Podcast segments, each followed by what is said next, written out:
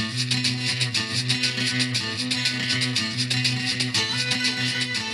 Museológicas Podcast é um programa de extensão construído por estudantes e professores do Departamento de Antropologia e Museologia da UFPE. Tem fomento da Fundação de Amparo à Ciência e Tecnologia do Estado de Pernambuco, a FACEP. A partir dele, discutimos temas da crítica da cultura e da cultura política no Brasil e mundo contemporâneo. Este programa e todos os outros estão disponíveis em todas as plataformas de suporte para podcast e também no perfil do programa nas redes sociais. Entre os dias 24 e 28 de julho deste ano, daqui a pouquinho, portanto, vai rolar na UFOP, Universidade Federal de Ouro Preto, o 13º ENEMU, Encontro Nacional de Estudantes de Museologia. O que significa realizar encontros presenciais depois da pandemia da Covid-19? Qual a importância da presença para a articulação estudantil em museologia? O que representa o ENEMU para o campo da museologia brasileira hoje? Como o encontro contribui para integrar estudantes de um país com dimensões como as do Brasil? É pensando em algumas dessas questões que o Museológicas Podcast abre espaços para a galera que está pensando e realizando o encontro. Hoje, Rafael Rodrigues, da UFOP e presidente do ENEMU, e Nairenan, da UFBA e vice-presidenta do ENEMU, se juntam a João Vitor Azevedo, mestrando do PPGA, UFPE e ainda membro da Executiva Nacional de Estudantes de Museologia, e a mim, que sou Chico Sabarreto e Hugo Menezes, professores daqui da UFPE, para construir essa conversa que a gente espera que seja bem bacana. É, Rafael, Iná, Vitor, Hugo, que bom conversar com vocês. E eu queria começar uma pergunta bem ampla, viu, Rafael? Rafael, o que é o ENEMU? Qual a importância do ENEMU para o campo da museologia?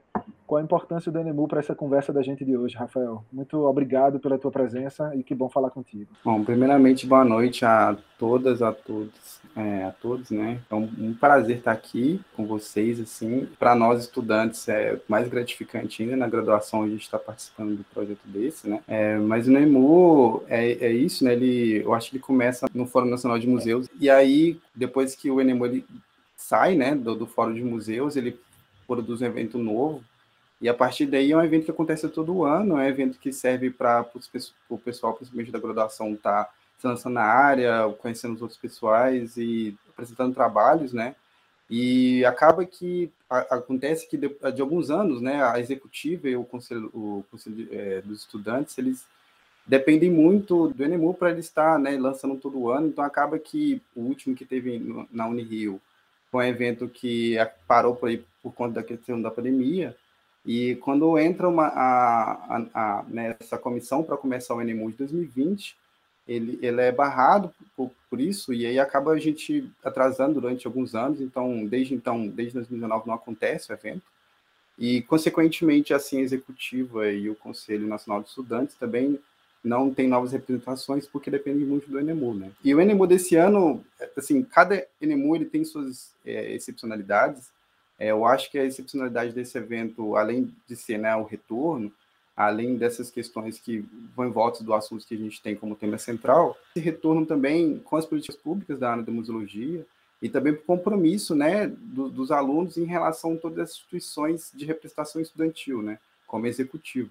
Então, são áreas que, depois desses longos quatro anos do, dolorosos para nós da área da cultura, é, a gente consegue agora ter um, um novo avanço, uma, uma, uma, nova iniciativa, e principalmente depois da, do, da nova escolha, né, inicialmente a gente, com uma antiga comissão, né, a gente estava pensando, né, porque o Enemu ele começa com uma comissão onde que era dos alunos da UFOP, e eram alunos já mais velhos, né, dentro da, do curso, da graduação, né, e consequentemente quando para o Enemu, essas pessoas vão formando, e assim a gente vai formando novas comissões para poder representar o Enemu, né. Então, uma das excepcionalidades desse evento é que esse evento não é feito pela a, a universidade sede apenas, né? Que é geralmente uma das prerrogativas que acontece no ENEMU. Geralmente é, é a universidade que está né, sediando, que está fazendo a produção. Então, nesse, nesse ano, é um evento que está tendo pessoas de vários lugares do Brasil, inclusive que é a INA, né, da UFBA. Então, não só dentro, né, na colaboração, mas também dentro da comissão organizadora também. É, e outras e como cada evento tem sua excepcionalidade, nós também pensamos em várias outras excepcionalidades, né?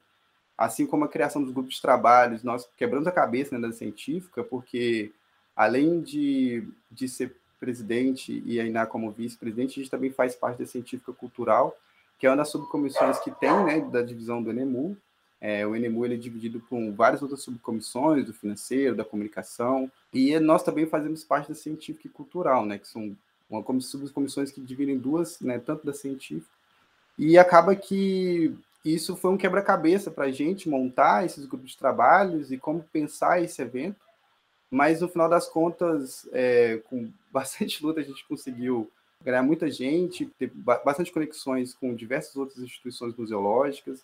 A gente está conversando hoje em dia com todas as instituições de representação museológica, como o IBRAM, o IFAM, o ICOM. É, a gente está em conversa com eles, a gente tem apoio com eles, com os coreios né, também. Enfim, então essa é uma das, uh, das coisas que a gente começou a pensar, né? A gente começou a pensar é, não só a partir do retorno, e também como a nova definição de museus do ICOM, né? Então acaba que com, a, com o novo tema da nova definição a gente se norteou para o tema geral do NMU, é, e a partir disso a gente começou a pensar os grupos de trabalho a partir dessa nova definição e com os nomes para que estão nessa coordenação dos GTs com nomes que condiziam o assunto. A gente também quebrou muita cabeça para isso também. É, a gente também teve muito problema para a criação disso. É, a gente sabe que é um evento que é um evento sem fins lucrativos, é um evento que não tem nenhum tipo de financiamento, depende apenas de venda de ingressos, então é muito complicado a gente estar tá montando um evento dessa dimensão, de âmbito nacional, conversando com diversas pessoas, tempos diferentes, né, de turnos diferentes de aula, e as pessoas fazendo tudo por, né, por, por amor mesmo à museologia, né. Então acaba que é um evento que começa assim, né, nessa toda esse alvoroço da, da pandemia, mas agora a gente já está na fase final, o que vai acontecer. É, e na, seria legal que você falasse sobre como é, estando em outra universidade, fazer parte da gestão de um evento que está num estado diferente, que se organiza em outra universidade. Assim, como é que se dá essa integração de duas universidades diferentes, principalmente no nível estudantil, né, num tempo de vacas magérrimas né, para as universidades. Como é que vocês estão fazendo esse encontro? Como é que está sendo o desafio de construir esse encontro presencial depois desses anos em que a universidade foi tão surrada no Brasil, né? Tão mais excepcionalmente surrada no Brasil. É complexo, né? Mas eu acho que todo momento assim a gente tem se colocado na linha de frente e eu acho que a gente tem conseguido, né? Teve uma uma professora, a Tainá de Castro, que ela mandou uma mensagem assim muito bonita para a gente, né?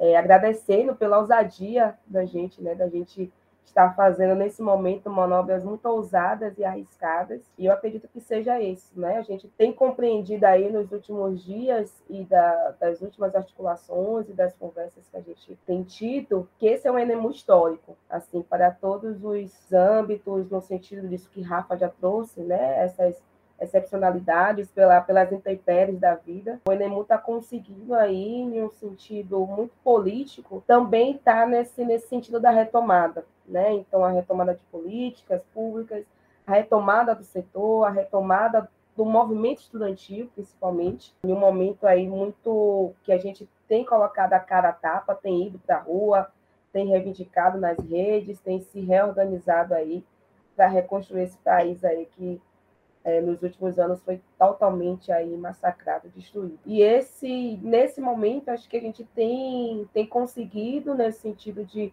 unir forças com essas universidades, a partir do momento que a UFOP compreende né, que essa gestão já não consegue mais, porque pela, pelo caminhar correto da vida, as pessoas que estavam lá em 2019, que participaram que levaram o pleito para que Ouro Preto fosse a cidade sede, a próxima cidade sede, que a gente estava esperando que fosse em 2020, não se encontra mais no curso, né? E aí se abre essa convocatória, é, se convida outros colegas de outras universidades para fazer a coisa acontecer. Tem sido bem, bem desafiador, né? Hoje, inclusive, a gente estava conversando mais cedo.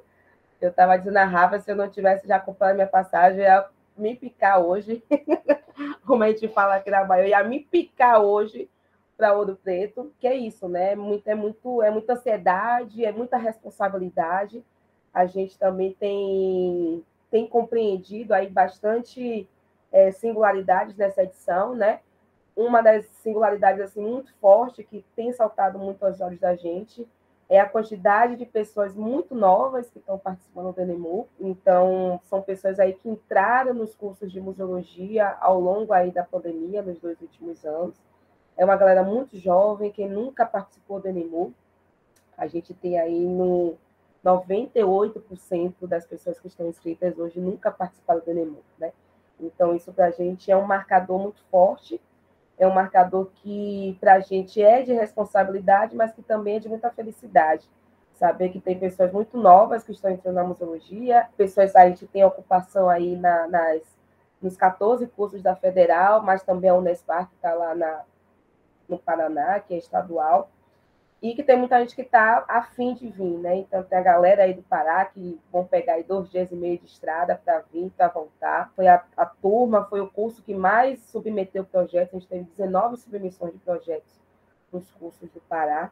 Então, isso para a gente foi muito significativo, tem sido muito significativo. As propostas que a gente tem lançado, né, junto com a executiva, a gente retomando aí também esse diálogo com, com os centros e os diretórios acadêmicos, que a gente também tem reconhecida aí uma fragilidade no campo, uh, muito no aspecto da, do incentivo, dos cursos universitários, como eles têm, né, quando o, o, o Chico fala aí desse desmonte mesmo que as universidades viveram, os cursos de museologia, obviamente, são dos primeiros a serem impactados, porque a gente está aí meio que na, na corda bamba, né? A gente aponta aí do, do mais saco dos cursos, né? Se a gente for fazer aí uma, uma, uma comparação aí muito esdrúxula, né, entre os cursos, é, principalmente as, a museologia, que os cursos que estão é, fincados nas escolas de humanidades ou de arte, né, como no caso aqui da Bahia, que está dentro do, do campo das ciências humanas, Pará, que está lá no campo da, dentro da área de, de arte, então a gente vê aí que são os primeiros cursos a serem mais fragilizados nesse sentido. E aí a gente vê também que tem um impacto aí bastante grande a partir desde quando a gente não conseguiu ônibus em 2019, né, que a gente teve aí um, um desmantelamento forte do, do, movimento estudantil, porque a gente não conseguiu ônibus para ir para o Enemu do Rio. Então, esse ano a gente está nesse front aí, está dialogando, então a gente está tendo muitas ajudas, é, principalmente dos Coréns, do COFEM aí, que estão comprando essa briga com a gente, principalmente nesse sentido de sensibilizar e de mobilizar as universidades para ceder os ônibus, né? A gente teve alguns revés aí que, através da articulação do Corém Região 1 e do Corém Região 2, né? Inclusive, deixo aqui um agradecimento especial ao Saulo Moreno, presidente do Corém Região 1, e o Felipe Carvalho, presidente do Corém Região 2, que estão aí na, na frente, no fronte junto com a gente para poder minimizar esses impactos aí. Então a gente entende que essa articulação também o Enemu é isso, né? Para além desse encontro, né, de estudantes, encontro de, de gerações, né, o evento mais importante do campo da museologia que a gente tem no Brasil, quando a gente compara aí que está na 13 terceira edição desconheço aí outros, outros trabalhos, outros encontros, outros formatos que têm aí uma longevidade tão grande quanto o Enemu né, e que só parou por conta da pandemia, que não parou, na verdade, né? Se reorganizou de uma outra forma, porque teve o webinário também, se reinventou, está se reinventando agora nessa edição, trazendo é, outras pessoas também para estar tá construindo, né? Então, acho que é isso, são muitos desafios, a gente está aí já na, na boca, né? Estamos aí há 14 dias de conversar o NMU, que a gente tem, tem recebido muito é, é é esse incentivo, assim, eu acho que a gente consegue levar aí, e eu muito particularmente, assim, é, é uma mobilização muito grande, acho que a partir do momento que a gente começa a incentivar e a dialogar muito próximo com os nossos colegas, a gente começa a ter um retorno mais forte, né? Então, das mensagens, ó, oh, estamos aqui tentando indo atrás, a gente não conseguiu da universidade, mas você acha que a gente pode tentar o quê? Eu falo, não, vamos tentar dessa forma aqui, vamos pedir apoio, vamos fazer uma vaquinha, vamos entrar em contato com o vereador, entrar em contato com o deputado, né? Vamos lá na porta da reitoria bater. Então, é, é a gente entender essa grande coletividade, essa grande rede, que talvez o Enemu seja esse start aí para a gente se entender enquanto um grande coletivo, enquanto uma, um grande campo de atuação à museologia. João, já com a tua experiência de, de ter feito outros eventos, outros, outro Enemu aqui em Pernambuco, inclusive, quer acrescentar um pouco nessa discussão, falar um pouquinho sobre essas questões levantadas por Rafael e por Iná? Bom, então, primeiro eu queria agradecer né, o convite do Museológicos. É, massa estar aqui com vocês, estar com o Rafael, com o Iná, quando recebi o convite de Hugo, né? Eu não pensei duas vezes em aceitar, porque falar de Nemu para mim assim, é bem especial. Quem me conhece assim, mais de perto, quem estava nesse processo de formação durante a museologia, viu quanto eu falar sobre o Enemu e quanto a experiência do Enemu ela é impactante assim para quem participa. No meu caso, além de participar, né, eu fui co-organizador do Enemu 2018 em Recife, que foi quando eu conheci Iná, ela estava aqui em Recife no Enemu, e a gente já se aproximou daí desse momento. Se reencontrou em 2019 no Rio, né, estreitando mais ainda a amizade. Rafael não conheci pessoalmente ainda, mas eu espero que isso aconteça em breve. É, e o Enemu, assim, é, é, um, é um espaço, eu estava pensando isso hoje mais cedo, né?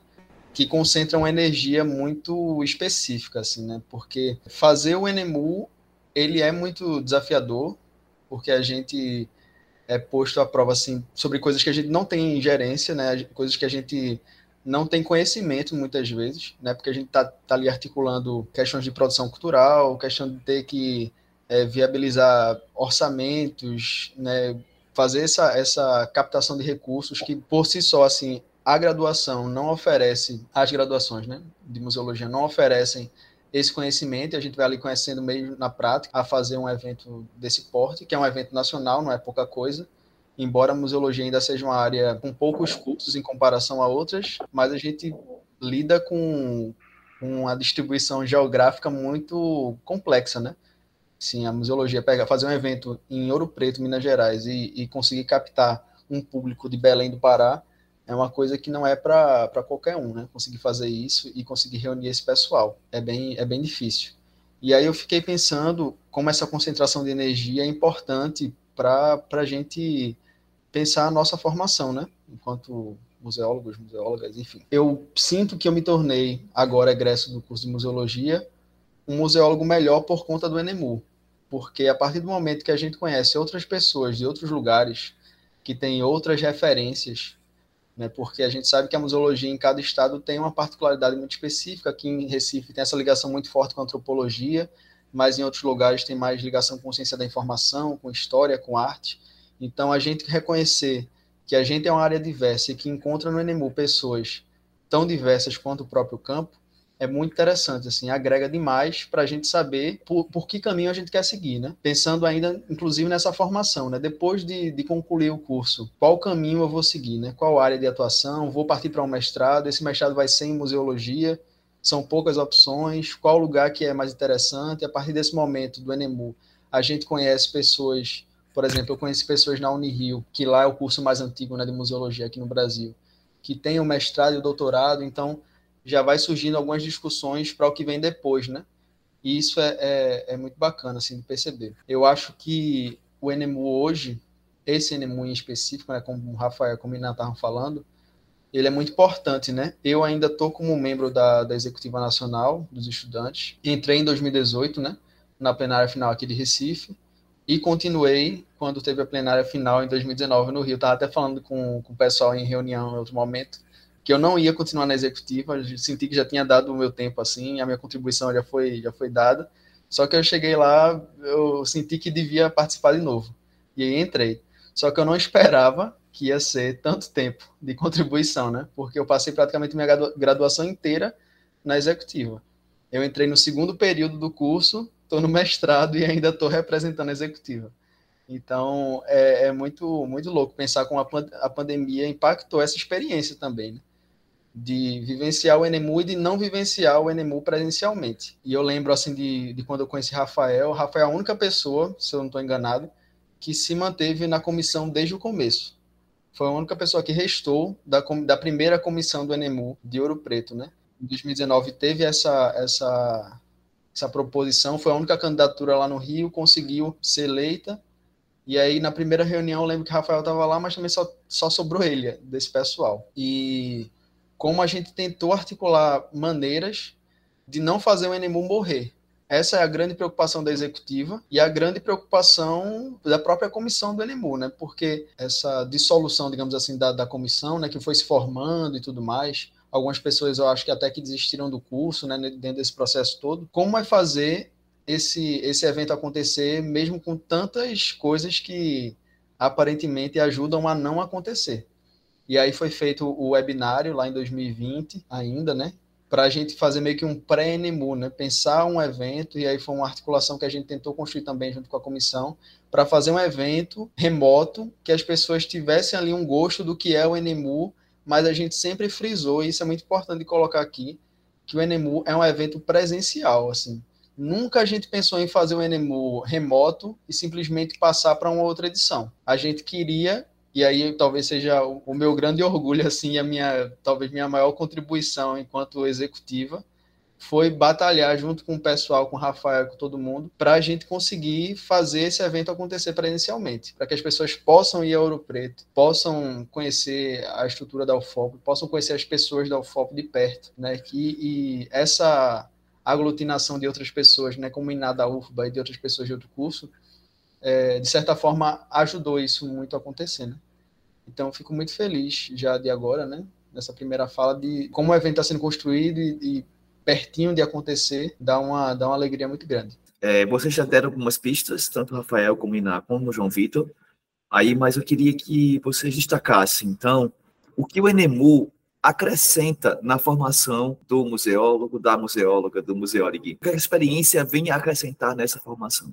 Eu acho que para mim, na verdade, é, acho que foi a maior experiência que eu tive no meu curso, assim, de longe. Acho que nada dentro do curso me teve essa experiência que eu estou tendo agora com o Enemo, acho que o Enemo conseguiu, eu consegui ter alcances que eu jamais imaginaria ter, que principalmente depois que chega essa nova leva dessa nova comissão, né, pós 2020, aí chega a Iná, e a Iná vem como avalanche, assim, para gente, porque a Iná é super experiente, né, na área, produtora cultural, e a gente, todo desorganizado, assim, ela vem e acaba que cria vários, é, várias conexões, né, então acaba que, como o próprio Vitor mesmo falou, a gente acaba conhecendo pessoas de todos os lugares, então eu conheci professores de várias outras universidades, conversei com, ele direta, conversei com eles diretamente. A gente teve conversou diretamente com pessoas que estão dentro do, do IBRAM, dentro da, do, do IFAM, dentro do Corém, né? Então isso para a gente que está na graduação e a gente imaginar, né, que a nossa área é muito pequena, o, o, o espaço que a gente tem para se lançar, a gente está se lançando, né? E o NEMU é esse grande espelho, né? para nós da graduação de estar tá se lançando dentro da área e mostrando nossa cara, que a gente está ali dando a nossa cara tapa, enfim, né? Porque é, é, muito diferente você falar de um evento a partir do momento que você está ali sendo pago para poder fazer uma produção de evento, outra coisa é você está fazendo uma coisa dentro da graduação por, por amor, né? Beneficente. Então, isso acaba que é uma coisa que acrescenta ainda mais, né? Mostrar que a gente está ali com compromisso, de querer fazer essas coisas. Como o Vitor mesmo tinha falado, né, foi uma coisa muito difícil, principalmente para mim. Eu entrei no eu estava no segundo período, não tinha muita noção de basicamente nada, assim, de, principalmente de fazer um evento. Me colocaram na comissão organizadora e eu fiquei super surpreso por isso, inclusive. E aí, logo depois, vem pandemia, o pessoal sai né, e cai no meu colo, o Enemu, e eu não fazia ideia do que fazer.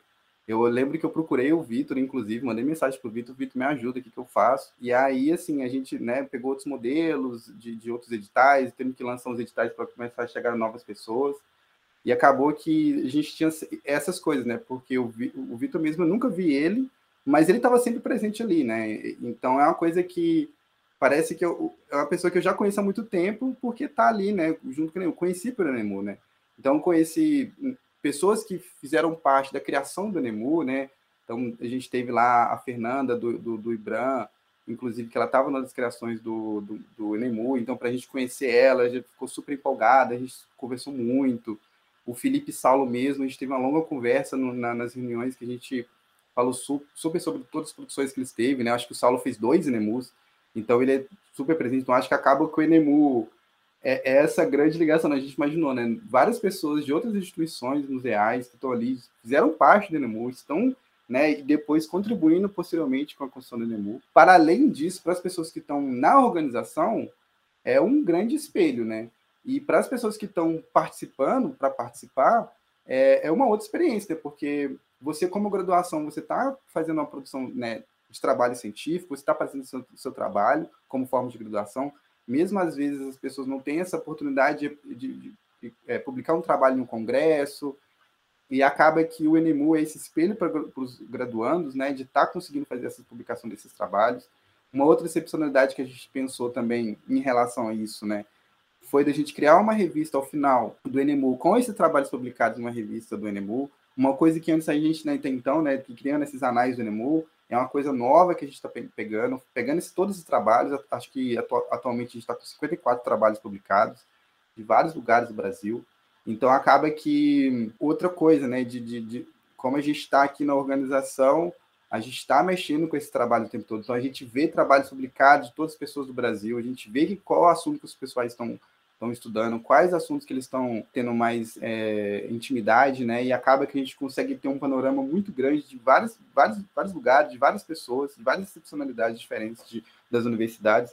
Então acaba que isso, para além da quem está na organização, para quem está participando também é muito, muito grande, né? Muito engrandecedor. E como a Iná disse, que é um pessoal jovem, né? E acaba que está saindo de casa, essa primeira viagem para um, um, evento acadêmico, então tem todo esse encontro, então tem toda essa energia que a gente tem, né? De é, euforia mesmo, né? De ansiedade de estar tá indo no evento, em outra cidade, principalmente parar, que é lá 2 mil quilômetros aqui de Ouro Preto, vai demorar um dia inteiro para chegar aqui, né? Então, é muito importante estar tá tendo todo mundo junto, porque a gente sabe que é uma área que a gente precisa estar tá junto o tempo todo, né? A gente... E é uma das coisas, principalmente, que eu aprendi também no NMU, é que a gente tem essa conexão gigantesca com várias pessoas, né? É uma coisa que me acrescentou muito na minha formação também aí, entender de que agora eu consigo ter esses contatos, né? De estar tá conversando com esse pessoal, cara a cara essas pessoas me conhecem. Então, acho que, para mim, isso foi o mais importante, esse Nemu, e para o pessoal que também vai vir. Assim, falando pessoalmente mesmo, para mim tem sido um, um, grande aprendizado, um grande aprendizado mesmo. Gosto muito de aprender com, com as pessoas, eu sou muito da, da troca, isso que eu estava falando, é que eu queria me picar para o Preto, é isso, né? Eu acho que essa... Eu sou dançarina, né? Então, acho que essa a presença do corpo para mim é muito forte. E a museologia é isso, a museologia é corpo, é, é, é tato a tato, é você estar tá ali com o outro, é você estar tá trocando, é você estar tá conversando, é você estar tá no olho a olho. Tem um, um, calor humano aí, né? E eu sinto que a museologia tem muito disso, né? A gente não tem dinheiros, como disse uma amiga da gente, Juliana Gueiros, a gente não tem dinheiros, mas a gente tem muita afetividade. E em muitos momentos a afetividade é o que nos salva. Esse Enemu, para mim, assim, tem sido esse, esse, grande aprendizado, entender o tempo. A gente tem aí um, um, um, marcador né, bem, bem forte também nessa edição do Enemu, que a maioria das coisas que a gente tem da, da museologia são diurnos, né? E o curso dos meninos do, da UFOP é à noite. Então, acho que entender esses tempos também, né? Entender a, a dinâmica, né? A, a, galera da UFOP tem uma dinâmica outra, né? Que é, diferente aqui da dinâmica que a gente tem é, da UFBA, né? Então já tem esse marcador aí, que já é aula à noite, e as, as outras relações com a, com a galera dos outros cursos, né? Então, para além de mim, tem eu e Gustavo, que a gente está aqui na UFBA, né? Eu estou na, na, comissão científica, Gustavo está na comunicação. A gente tem Giovana, que está no NB, tem Lígia também, que está na UFMG, tem outras pessoas também. Então, assim, é um ENEMU que está sendo construído pela UFOP, UFBA, UNB, né, o FMG aí, a sua grande maioria tem o Max também, que está na Unespar. Acho que fazer essa, essas conexões, entender esses tempos assim, foi, tem sido um aprendizado muito grande para mim. E é como o Rafael estava falando, né, eu tenho essa, essa experiência de ser, de ser produtor, já né, trabalhar com projetos grandes com dinheiro, estar no Enemu nesse momento, assim, né, sem um incentivo fiscal, sem um edital, né, a gente estava aí nessa expectativa que a gente tivesse aí já a aprovação do, dos editais aí da Paulo Gustavo, que a gente tentasse ver alguma forma de viabilizar o evento por esse mecanismo, mas a gente não conseguiu, né? Mas assim, a gente tem feito a né, tem vendido aí os pacotes, tem encontrado mecanismos, tem encontrado formas aí da gente gerar essa verba, né? Que apesar de tudo, estamos num, num país, na sociedade capitalista, aí a gente não tem como é, se furtar dessa relação financeira, né? Então, a gente tem criada e tem conseguido. E eu acho que essa, essa aproximação, quando a gente fala, né, quando a gente se junta e a gente abre, tá assim, fulano, eu estou com dificuldade aqui, não sei isso, me ajuda. Né? Então, assim, são, para além de tudo, é acreditar no outro. Né? Eu acho que, que o Enemu, ele tem muito essa, essa característica, e eu acho que ele, ele contribui muito para a formação da gente nesse sentido, né? Que é você sair da sua casinha é você sair da sua realidade e você encontrar com a realidade do outro e acreditar no outro, né? Principalmente em um momento que a gente vive aí de sociedade de, de relações líquidas, né? Então você se apoiar no outro, acreditar no outro, ter fé no outro, ter fé em si. Eu acho que esse é esse sentido assim do Eremu nesse, nesse campo. E eu sou muito feliz, sou muito muito grata, né, à, museologia aí a minha a minha segunda graduação. E eu fico muito feliz porque a, é a museologia que tem me levado hoje para muitos caminhos que eu não imaginava. Tem, tem feito, né? Tenho feito aí amizades né? Vitor está aqui, Rafa agora também, então tem sido amizades muito importantes para mim, né? Para mim enquanto pessoa, enquanto profissional, enquanto artista, foram e foram por conta desses Enemus, né? Então eu participei do, do Enemu 2018, participei do Enemu 2019. Então hoje eu faço parte da rede de museologia quilombola e que nasceu muito desses encontros no Enemu. Então acho que é esse é esse essa grande formação, porque a gente vai conversando com um, vai conversando com o outro e aí, já dando meio que um spoiler já aqui da, da programação, a gente vai ter esses momentos durante o NMU, né? A gente pensou muito nessa, nessa programação, como é que a gente ia fazer essa programação, que não fosse uma programação tão pesada e que a gente tivesse espaços ali muito muito abertos para que a gente tivesse esses diálogos, né? Porque a gente entende que é nesse, nesse lugar, no NMU, que a gente cria essas redes, que a gente se conecta, que a gente conversa com, com o outro, né? Então, o Enemu, para mim, assim, é, um, é um divisor de águas mesmo. Acho que essa edição tem aí essa. Os outros já foram também, mas acho que esse aí, estando dentro da, da organização, é, me faz ter um olhar mais sensível, mais, mais carinhoso com a área, né? E principalmente com a militância do movimento estudantil. Então, eu costumo dizer que eu fiz uma graduação, né? Graduei em cinema e audiovisual, mas eu vivi e estou vivendo a universidade e o movimento estudantil por conta da museologia. Quando eu entrei na museologia, eu já entrei também, eu entrei parecendo com o Rafa, me jogaram assim, e eu já entrei no, no curso de museologia e no, semestre posterior que eu entrei, eu já estava no centro acadêmico, sem entender nada o que era centro acadêmico, sem entender nada o que era militância, sem entender nada é, que, como é que a gente falava com a reitoria, sem entender orçamento da universidade, sem saber que universidade tinha orçamento, tinha coisa ali, tinha instâncias que a gente precisava, e tem instâncias que a gente precisa estar lá. Então, eu aprendi muito isso com a museologia. Eu acho que estar no Enemu, fazer o Enemu, né, eu acho que eu recomendo aí. É cansativo? É. A gente quer surtar, a gente surta, a gente quer né, fazer várias coisas que a gente quer, mas é, eu acho que é uma experiência que eu recomendo para todas as pessoas que sejam possíveis um dia, assim, organizar o Enemu, para a gente ente se entender, assim, né, e acho que, de fato, também entender o campo, entender o que é a museologia, entender o que o Vitor falou, né, a gente está em cada, em cada país, a gente tem um, um, um, uma extensão territorial aí grande, né, a gente está aí do Pará ao Rio Grande do Sul, e cada um tem uma, uma especificidade e a gente entender e, de fato, a gente se unir enquanto campo, se unir enquanto teoria, se unir enquanto prática, que a gente consiga, dentro do, do, dos nossos fazeres, dentro das nossas práticas, dentro da nossa sabedoria, dentro dos nossos, das nossas articulações, a gente trabalhar para o campo. Né? Eu acho que a gente, principalmente aí, a gente tirar esses egos, tirar as vaidades, e de fato trabalhar em prol de uma coletividade, né? Quando a gente começa a olhar para o Enemu entender que o Enemu tem 13 edições, né, ininterruptamente, a gente consegue entender que tem um trabalho aí coletivo muito forte. Então, acho que é manter mesmo esse foco, entender essa formação que ela acrescenta e muito não só no, no campo da, da museologia, mas no, no, campo da vida mesmo. Né? É, e só para completar nessa né, questão, eu acho que tem essa, esse, esses dois lados, né, da experiência enquanto pessoa que organiza e pessoa que que está indo lá como ouvinte, enfim, para prestar trabalho, né, como participante.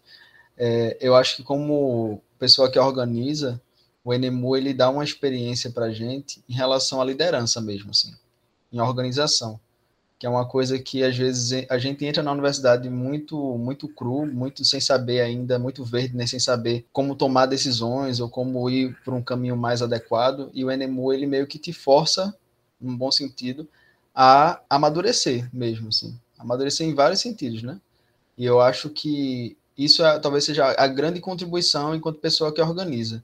Enquanto pessoa que está lá participando, apresentando trabalho, ou somente mesmo como ouvinte, é isso, né, que eu já tinha falado antes, da gente ir e conhecer outras pessoas. Eu sempre falo isso assim, eu gosto muito de conhecer pessoas e o Enemu me ensinou a gostar mais ainda desse processo, de conhecer pessoas, assim, porque é conhecendo essas pessoas que a gente vai conhecer as pesquisas delas, que a gente vai entender é, sobre o que está sendo falado na museologia atual, que é uma coisa muito né, dinâmica, como já falaram aí.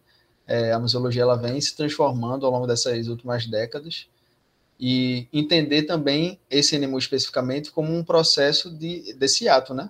O que é que foi produzido no, no, no NEMU 2019 e o que está sendo produzido nesse NEMU de agora. O pessoal vai falar melhor depois em relação à expectativa da programação e tudo mais, mas esse próprio NEMU ele mudou de tema, né, nesse, nesse percurso. Então, por que isso, né? O que é que isso vai impactar a nossa, a nossa formação? Né? Essa questão da, da nova definição do, de museus pelo ICON e tudo mais, essa mudança política, né? É, do governo federal, e, enfim, quais impactos isso, isso vai, vai fazer no que a gente está produzindo enquanto museologia aqui na, nas universidades. Eu acho que é uma oportunidade muito, muito grande, assim. Quem conseguir ir vai, vai ter muita sorte. A gente sabe que é bem difícil, né, para conseguir também viabilizar essa ida e tudo mais, mas quem conseguir não vai, eu tenho certeza que não vai se arrepender, assim, porque primeiro que eu, não só por ter acompanhado o processo todo, sei que quem está fazendo Enemu se dedicou muito, né, vem se dedicando muito, e essa dedicação ela não vai parar, ela só acaba sei lá quando, né, mesmo depois do evento a gente ainda trabalha, mas sabendo dessa dedicação do pessoal, eu sei que o evento vai, vai acontecer da melhor forma possível, e a gente tem dor de cabeça, obviamente, né? Principalmente quando está organizando. Mas tudo isso fica em suspenso, assim, quando a gente está no evento e, e vê tudo funcionando, assim. Acho que vai ser vai agregar demais para todo mundo. Seria muito legal, rapaziada, que vocês falassem um pouco da programação, de como é que está montado, assim, quem é que vai estar tá participando, como é que vocês montaram, de repente também assim dar um spoiler do que vocês esperam da assembleia final aí, de para onde é que vai o Enemu em 2024. Eu sei que vocês não sabem ainda, mas assim, sempre se gera uma expectativa sobre isso, né? E a gente também fica na curiosidade aqui do lado docente da história, mas a gente sempre gosta de saber para onde é que isso está indo. É, enfim, é fofoca, na verdade, né? É o que a gente, a gente também gosta disso. Ó, bastante coisas, né? Assim, a gente até já perguntaram a gente, ah, é a programação esquema fulano de tal, se é.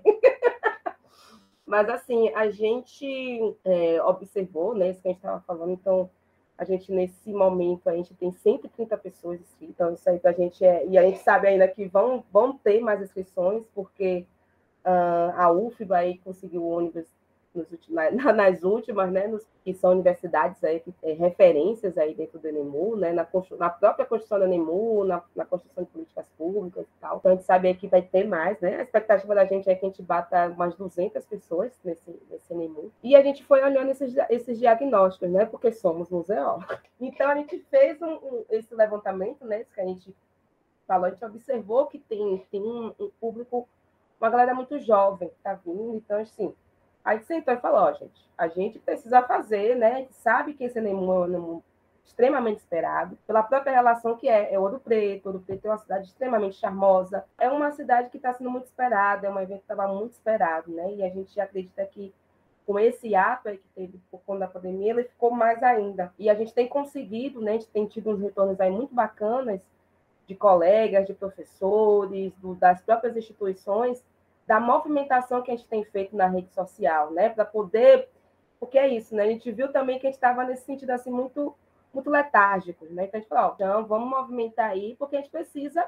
Senão a gente não tem como fazer nenhum, né? Se a gente não tiver galera, não, não tem como fazer, né? Para quem fazer. E a gente foi entendendo, então a gente foi criando estratégias para construir essa programação, perguntando quem a galera queria encontrar nesse NEMU, o que, é que esperava, a gente foi construindo essa, essa programação muito conjunto, né? muito com, com a expectativa também de quem ia estar do lado da, da presença, né? de estar vivendo o Enemu. Então, a gente viu que a gente não tinha condição de fazer coisas muito longas, né? até porque a gente está saindo de um processo de pós-pandemia, então, assim, a gente está muito cansado das telas, a gente está muito cansado de ficar sentado ouvindo né, pessoas. Então, assim, a gente tem está tentando fazer uma programação que seja muito fluida, muito dinâmica. Um marcador aí muito forte para a gente também tem sido a presença dos estudantes né, na, na programação. Então, a gente tem chamado estudantes, colocou discente para poder fazer mediação de mesa, para estar presente em mesa, né? Então, fazer essa, essa dobradinha aí mesmo, né? Com, com os mestres, os professores e a gente que já que está começando a galgar esse campo aí, né? Então, a gente foi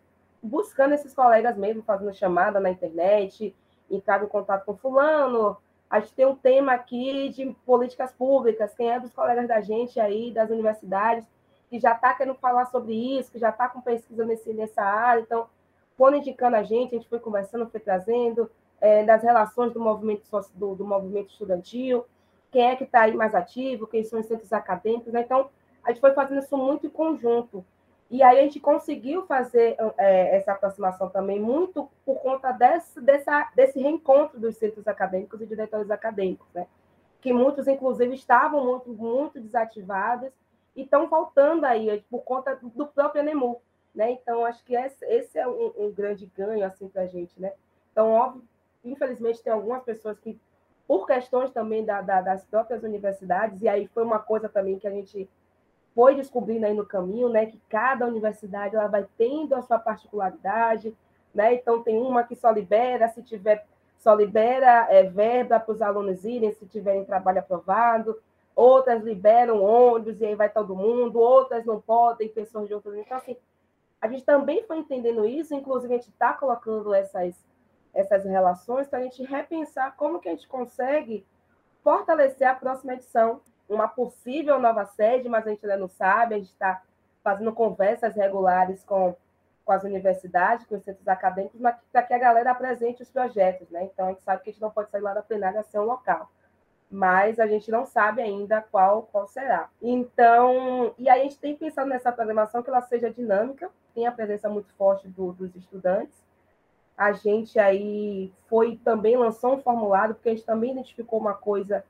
nos cursos de, de museologia, a mesma galera que está nas ciências da informação, que está na antropologia, a gente descobriu que tem muitos artistas, que a gente lançou essa, essa convocatória, a gente recebeu muitos, né? Então, assim, a gente foi equipando dentro da, né, foi alocando aí dentro da, das condições que a gente tinha. E a gente também fez esse, esse processo de saber quais eram os espaços. Estava sofrendo aí para saber onde é que ia ser a abertura, porque a gente está com essa expectativa aí de ter 200 pessoas nessa abertura. Então, então a gente foi encontrando aí essas brechas do que a gente ia, o que era possível a gente fazer. E aí a gente, obviamente, está trazendo muitas pessoas que estão ligadas aí a redes, a espaços, oficinas. A gente tá, teve uma, uma a gente teve uma, um resultado de envio de trabalhos assim muito satisfatório para a gente, né? Que a gente nem imaginava. Então, por exemplo, a gente vai ter uma oficina de uma colega da gente lá de Santa Catarina, que ela está oferecendo uma, uma, oficina de bordado em guardanapo. É isso, né? Então, entender também o que é que os nossos colegas estão produzindo de fato também na universidade, né? Então, é, mesmo que não seja artista, mas tem gente que é professor e que ministra aula, ministra curso, e que pode trazer uma contribuição muito, muito bacana para a gente. Né? Então, é, de colegas que se ofereceram a fazer um, um, um book, a gente está né, fazendo uma rifa aí com, com a Nagografia, que é nosso parceiro do, do Victor Souza, lá da, da UFMG, a Rede Museologia Quilombola também vai estar tá, vai tá participando, né? E a gente não perde esse olhar também da, do cunho político, né? Então, a gente tem aí participações que a gente já pode falar, né, Rafa? Que já está saindo aí, já está divulgado. A gente vai ter a presença aí da, da Joana Flores, que é uma. Nesse momento, assim, a gente consegue visualizar que uma das mulheres dentro do, da teoria, dentro, do pensamento da museologia brasileira, uma da, das grandes pensadoras que a gente tem nesse momento. Né? A Joana é museóloga, é formada aqui pela, pela Bahia, tem aí se lançado em outras áreas também, mas sempre com esse bichinho que é a museologia que vai levando ela para outros lugares. Né? E a gente vai ter também a presença do Léo Pérez, que também é um grande um grande apoiador da gente, um grande incentivador, que também vem dessa linhagem aí de movimento, movimento estudantil, então compreende o momento que a gente está e o convite, como é que o convite foi feito, né? Por que o convite foi feito. Então, a gente tem essas duas pessoas aí que são, talvez, vão ser baluartes aí da gente nessa edição, dentro da programação, nesse sentido mesmo de que a programação ela chame a galera, traga a gente para dentro, né? Então, a gente foi pensando aí na programação é, que ela não se sobreposse entre uma coisa e outra, mas que a gente também desse oportunidade para a galera escolher as atividades, né? Então, a gente vai ter um cafeologia que vai ser todos os dias pela manhã, lá no alojamento da gente, e que a gente vai convidar alguma pessoa, porque aí também a gente não vai falar quem vai ser, porque vai ser surpresa, né? Então, a gente vai convidar alguma, algum notório saber, algum profissional, algum artista aí, para estar tá indo tomar café da manhã com a gente e conversar sobre museologia, sobre a vida como um todo, né? E conversar com a gente sobre várias coisas, né? Porque a gente entende que a museologia ela passa aí pela vida da gente por diversas formas, né? Então, a gente tem aí o nosso tão aguardado Cafeologia. Estamos vendo aí se a gente faz transmissão ou se vai ser lá, mas vai ser uma, uma grande mesa de café da manhã. Aí sabemos também que aí nas entrelinhas também vão ter outros, outros momentos, né? Bom, eu acho que uma coisa que, ela, que a Iná falou que é muito importante, eu tenho que também é, voltar nisso, é que Ver que é um evento produzido por estudantes, né? Para estudantes também, não só para estudantes, mas principalmente produzido por estudantes, né? É, então, nessas logísticas que a gente tinha pensado, né? Sempre acontece na coordenação dos GTs, né? Que é a, o, o grupo formado para receber esses trabalhos submetidos que sejam por docentes, né? Então a gente quebrou essa lógica, então a gente também colocou discentes que também estão estudando esses tipos de áreas, né? Então a gente inicialmente tinha pensado em torno de 15 GTs, é, e aí a gente foi juntando, diminuindo, né? E, e é, peneirando assim os assuntos, mas é, como a gente tinha falado, são esses grupos de trabalho, são grupos de trabalhos que estão abrangendo as áreas que a gente acha que são necessárias atualmente para discussões atuais da museologia. Né? Então, a gente tem GT de políticas públicas, de educação museal, acessibilidade, é, transformação social, enfim. Tem o museu né, da museologia LGBT, né? a gente tem museologia antirracista, preservação da memória dos corpos negros, né? então a gente tem de memória e patrimônio de povos indígenas, então, a gente acaba que nos assuntos do GTs a gente cons consegue abranger diversos assuntos das lutas sociais, trazer pessoas desses conhecimentos, né? E trazer pessoas que são importantes nessa discussão, né? Como a Neila Rodrigues, é, o próprio Saulo mesmo, o Tony, é, Tony Boita, né? Da revista Memória LGBT, também está com nós na coordenação dos museus. Então, assim, a gente chamou diversas pessoas é, que estão dentro de, das áreas para poder receber esses trabalhos, que estão nessa discussão, então, são, para além da coordenação dos GTs, a gente também pensa nessas mesas, né, que também tem a presença de alunos também nas mesas redondas. Essa que é a grande, é a grande sacada, né, da gente entender que é um evento de estudantes, então o estudante também tem que estar ali, né, o discente tem que colocar como corpo, corpo presente também nas, nas discussões acadêmicas, até porque nós somos produtores de conhecimento também, né. É, eu acho que esse é um ponto importante que a gente tem que salientar aqui. A Iná falou muito bem sobre isso. Da programação também, das coisas que a Iná falou, que a gente deve salientar, a gente não tem né, aquele cronograma que a pessoa vai seguir uma linha, onde que cada um vai para o lugar, depois eles vão para outro, depois vão para outro. Não. Vai ser um, um, uma abrangência de várias coisas acontecendo ao mesmo tempo. Então, isso é muito importante, até porque a gente consegue alocar vários espaços, inclusive tem espaços né, que são muito pequenos e não dá para alugar todas as pessoas. Então, acaba que conseguiu fazer de uma forma onde que fique bastante espalhado, com bastantes ações de manhã, tarde e de noite.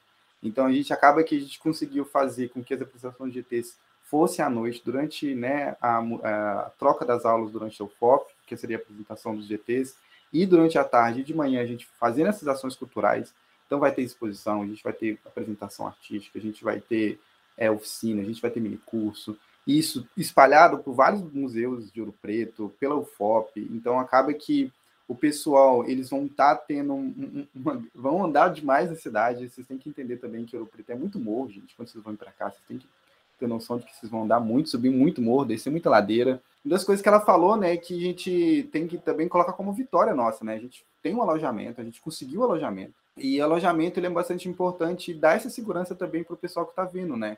É, a gente sabe que, que estudante passa perrengue, a gente não tem condição, então para vir no evento é muito complicado. Então a gente vai ter um espaço onde que vai, a gente vai estar tá oferecendo espaço para a galera ficar, para poder, poder, né? Não, a gente não vai conseguir dar a cama, é, né, com as beliches e tudo mais, mas vai ter um espaço, vai ter uma cantina, a gente né, vai fazer a comida para a galera, né, a galera que comprou o pacote a partir, né, de, com alimentação, enfim. A gente tem esses pacotes divididos certinhos lá. A nossa programação foi muito pensada nesse sentido de conseguir abranger, tanto para os discentes, para eles serem um corpo central do evento também, e também trazer todos esses corpos artísticos né, da museologia que estão em discussão de todos os assuntos atuais para dentro da nossa programação. Além desses nomes né, que a Ainá falou, a gente está com expectativa de trazer mais nomes.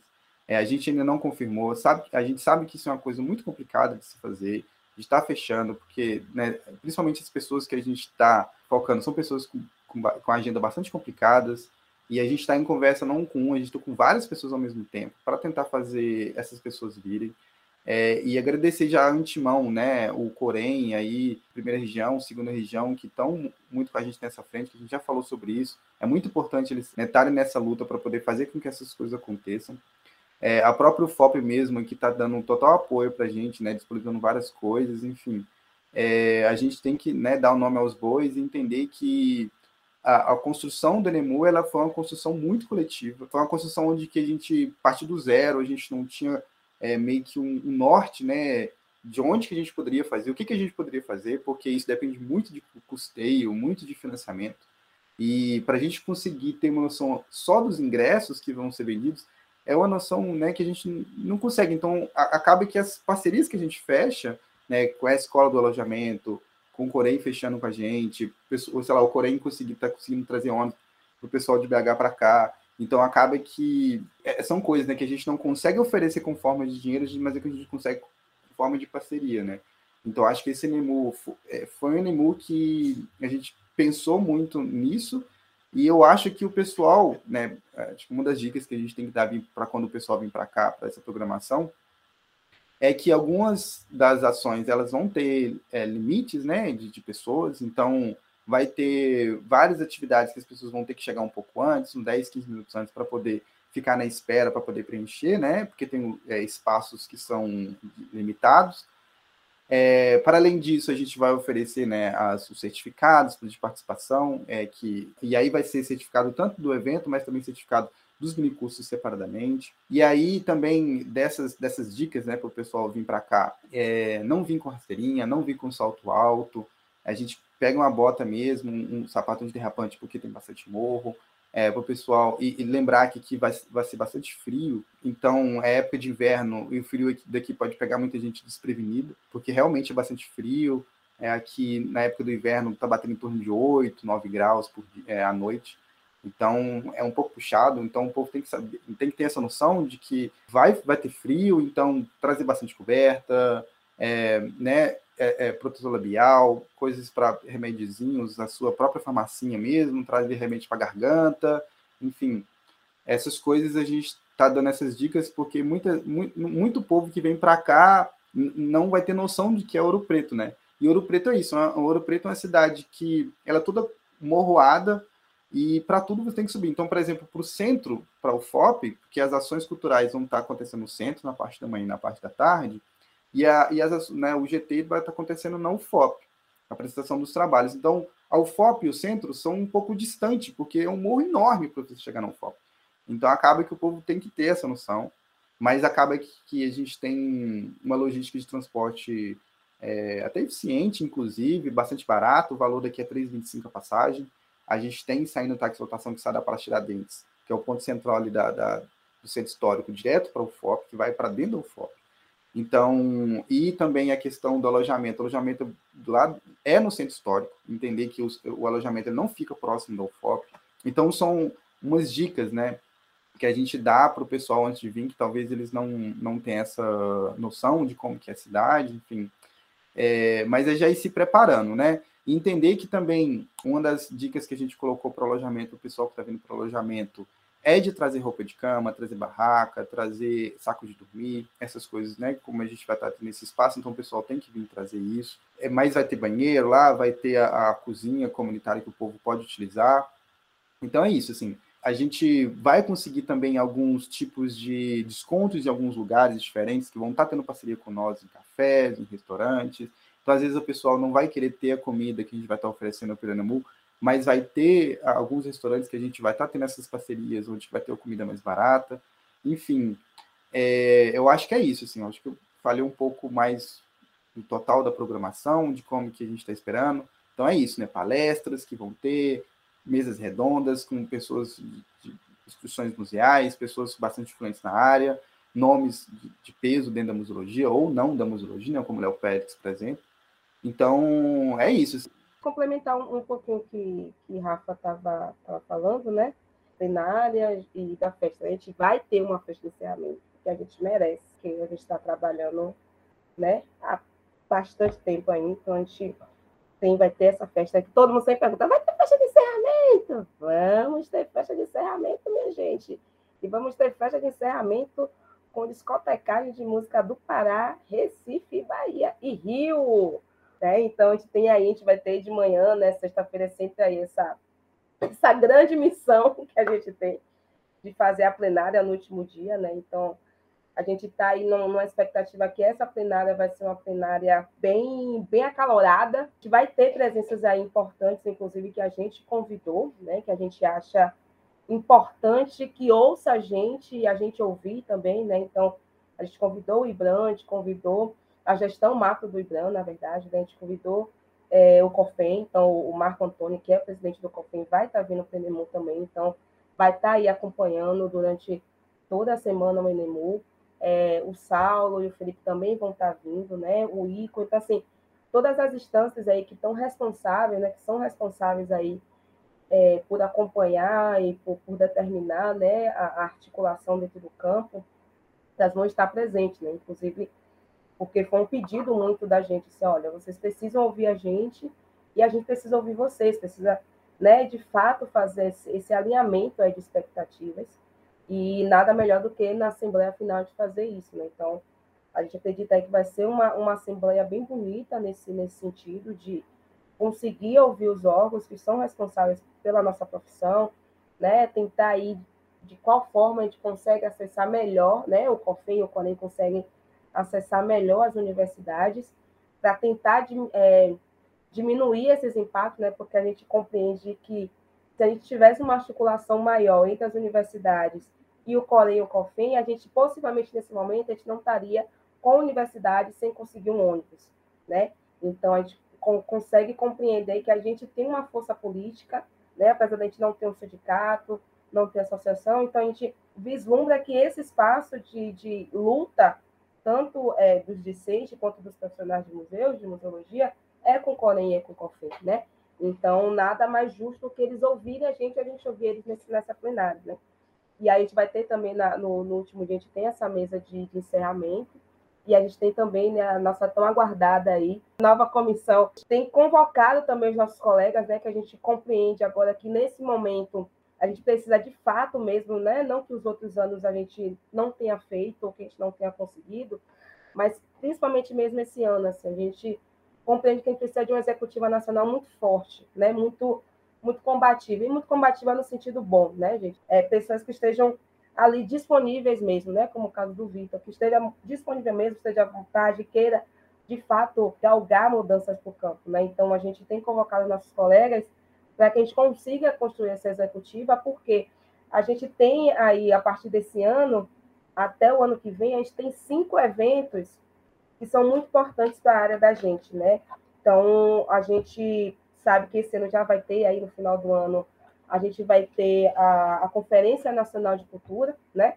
E a gente já sabe que a gente precisa chegar em peso, a gente, enquanto é, articulação de, de estudantes, a gente precisa chegar em peso dentro dessa, dessa, dessa conferência, para que a gente consiga aí também pautar é, reivindicações e estar tá ali olhando o que é que está se pensando nessa política, o que é que vai ser mudado, o que é que vai ser voltado. Né? A gente também, ano que vem, a gente tem aí dois, dois grandes eventos também dentro do campo da museologia, que é o Fórum Nacional de Museus, que vai acontecer no que vem, que também a gente precisa estar aí bastante articulados para estar é, junto nesse processo. A gente vai ter também aí que o COFEM já sinalizou para a gente que vai estar fazendo é, um evento ano que vem da, da comemoração dos 40 anos da profissão de museólogo, né, que se completa ano que vem. Então, a gente também compreende aí que a gente precisa estar junto com o COFEM nessa o COFEM e os CORENs, né, obviamente, junto aí nessa articulação. E a gente tem também mais dois eventos, que é o Ponto de Memória, que vai acontecer também aí, numa instância federal, e a gente também tem um evento que vai acontecer na Itália, que é sobre a museologia social, né? Então, a gente tem aí uma, uma grande agenda, vamos, vamos dizer assim, né? uma grande agenda de presença que a gente vai precisar estar bem articulados e articulados aí, para que a gente consiga ter voz, a gente consiga é, pautar mobilização, pautar reivindicação, pautar políticas públicas do campo da gente, pensando também, obviamente, né, essa, dobradinha aí, academia, né, os cursos universitários, junto com, com o campo profissional. E aí a gente vai ter essa nova também definição. Isso. E aí, só completando essa informação que tu deu, Iná, sobre eventos possíveis, né? É, lembrar também um que vai acontecer aqui em Recife, de 6 a 10 de novembro, no Museu do Nordeste, que é o Simpósio Anual do Ecofonlac, que vai ser também uma discussão bem importante, vale ficar ligado também. E sobre isso, da plenária, realmente, assim, né, é um momento importante, e já pegando por essa questão assim, né, da próxima sede e, e possíveis arranjos né, para 2024, a UFOP ela já era assim uma possível candidata em 2018 aqui em Recife, ficou entre ela e a Unirio, e a Unirio venceu por uma diferença muito, muito curta, e aí depois só o FOP se candidatou. Geralmente a gente faz uma rotatividade pensando em não colocar do, é, três eventos seguidos na mesma região, né? a gente tenta diversificar em relação às regiões e as universidades também, para não ficar algo muito repetitivo. Como já foi agora Rio de Janeiro 2019 e 2023, né, que era para ser 2020, a UFOP, a gente imagina que vai para uma outra região. Assim como foi 2017 na UFES em Sergipe, 2018 em Recife, depois foi para a Sudeste, agora a gente imagina que seja o Sul ou Centro-Oeste. No Sul a gente tem a opção da Federal do Rio Grande do Sul e no Centro-Oeste a UNB, é, mas aí realmente só depende das pessoas que vão ao evento e que façam essas candidaturas, né? Porque se não tiver ninguém, por exemplo, da ONB, não tem como aparecer uma candidatura. A gente sempre preza por essa por essa discussão presencialmente e vai acontecer, né? Isso acontece muito durante o evento também. Para quem está ouvindo a gente e quem vai para o evento, se você não está pensando ainda em lançar candidatura, fique tranquilo que daqui a pouco, quando você estiver lá em Ouro Preto, essa essa conversa vai surgir em algum momento e eu acho que é natural, é bem natural, assim, acho que vai partindo dessa inquietação também das pessoas, de querer experienciar isso, querer levar as pessoas para sua cidade, e essa coisa acontece. Nem que seja em cima da hora, mas acontece. E a gente espera que seja um evento também tão bacana quanto, quanto esse que vai ser realizado agora lá na UFOP. E aí eu acho que é isso. É, a expectativa enquanto executiva é que, como Iná falou, né, venham pessoas novas com que dêem um gás essa turma que está nessa gestão agora da executiva já está cansada, né? A gente já passou aí por algum, algum bom tempo na, na executiva, contribuiu o máximo que dava para contribuir. A gente passou pelo mesmo processo também que a comissão do NMU, né? No sentido de que algumas pessoas se formaram, outras desistiram do curso, partiram para uma outra experiência profissional, né? Estudantil. Então é uma comissão, é uma executiva que foi fragilizada também mas estamos aqui resistindo junto com o Enemu e a gente espera que o pessoal que vem agora faça uma trajetória bem, bem bonita também. Eu acho que o recado está mais do que bem dado e Rafael, Iná, João Vitor, foi massa ouvir vocês, que bom. Acho que quem está nos ouvindo e ainda estava em dúvida se ia ou não, vai dar um jeitinho aí de cavar sua presença lá em Ouro Preto. E desejo a vocês um encontro muito massa, que vocês aproveitem bastante. Esses eventos são sensacionais para para nossa formação como profissional mesmo, assim, para nossa formação como pessoa. Acho que mais ainda até do que como profissional. Assim, eu me lembro dos, dos meus encontros de, eu não vou falar disso assim, não vou revelar minha velhice assim com tanta facilidade, mas eu me lembro dos meus encontros estudantis com muita saudade dos meus encontros estudantis. Foram experiências muito maravilhosas e essas experiências eram experiências acadêmicas. Eu tenho acho que a minha formação é muito atravessada por como os encontros estiveram presentes, assim, pelos, pelos GTs de que eu participei, pelas pessoas que eu conheci em outros estados, isso foi fantástico. Mas essa minha formação também foi muito atravessada pelas outras experiências, né? pelos campeonatos de, de futebol que, que aconteceram e, e que eu pude jogar, ou pelas festas, pelas pessoas, pela, por como a gente congregava mesmo nesses lugares, e é muito importante estimular isso também, né? Assim, eu não, não, sou o tipo de professor que vai dizer que esses encontros são encontros para a gente se formar academicamente, não, mas esses encontros são encontros para a gente se formar como pessoa. Se formar como pessoa é mais importante do que se formar como, como acadêmico, como, como gente da universidade. Né? Gente é gente antes de ser gente da universidade e é melhor que a gente seja mais gente do que gente da universidade, né? E, e é nesse sentido que eu acho que esse encontro tem tudo para ser muito bacana. Desejo a vocês um ótimo encontro, assim, que que vocês curtam bastante, que tenham muito trabalho, mas que também curtam bastante a experiência que vocês vão viver.